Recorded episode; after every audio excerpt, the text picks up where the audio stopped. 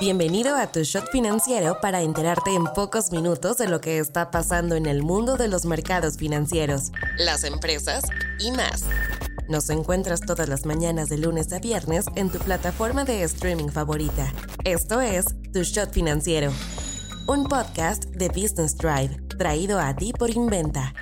Hoy es martes 21 de noviembre y estas son las noticias del día. ¿Con qué empezamos? La última encuesta de Reuters a expertos y analistas apunta a que la Bolsa Mexicana de Valores aumentará su racha ganadora el próximo año.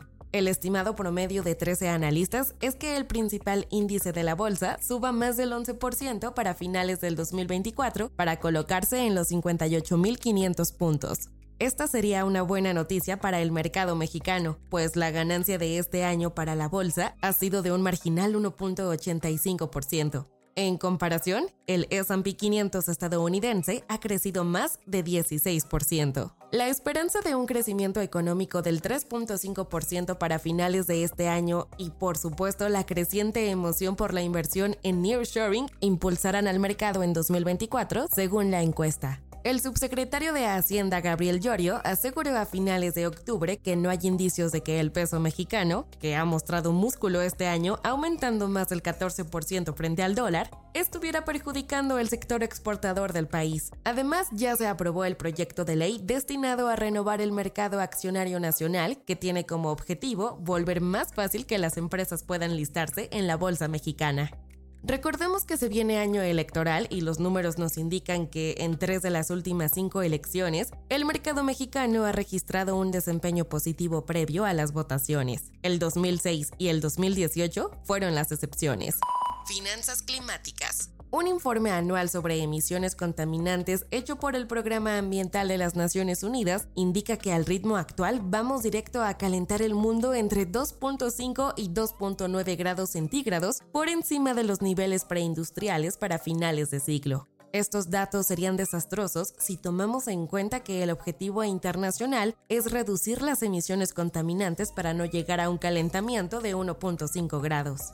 Técnicamente se podría decir que el mundo ha tomado avances, pues en 2016 se proyectaba que las emisiones de gases de efecto invernadero aumentarían un 16% para 2030. Hoy el aumento proyectado es del 3%.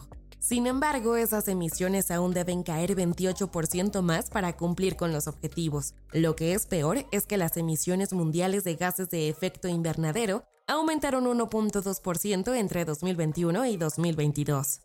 El escenario más optimista es que tenemos 14% de probabilidades de cumplir estos objetivos climáticos. Como detalle extra, el Centro Europeo de Previsiones Meteorológicas a plazo medio estimó que tanto el viernes como el sábado de la semana pasada fueron los primeros días en que la temperatura global estuvo más de 2 grados centígrados por encima de los niveles preindustriales. No te vayas sin saber estas.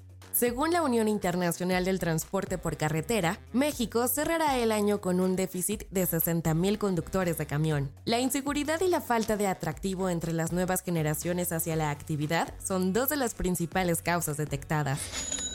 El gobierno mexicano publicó su tan anunciado decreto para crear siete rutas de trenes de pasajeros. Los concesionarios interesados tendrán hasta el 15 de enero de 2024 para presentar sus proyectos a la Secretaría de Infraestructura, Comunicaciones y Transportes.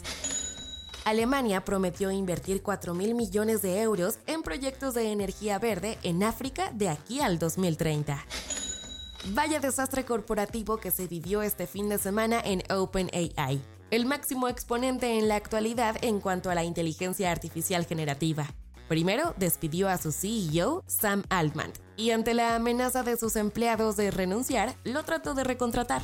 Microsoft lo pescó y aseguró este lunes que Altman liderará un nuevo equipo de investigación avanzada de inteligencia artificial dentro de la compañía.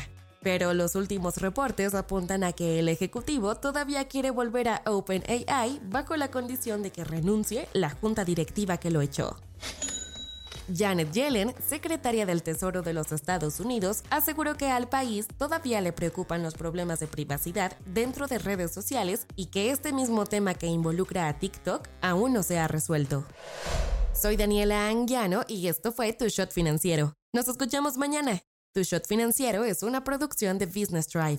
El guion está a cargo de Nino Pérez y la producción es de Daniel Pri López.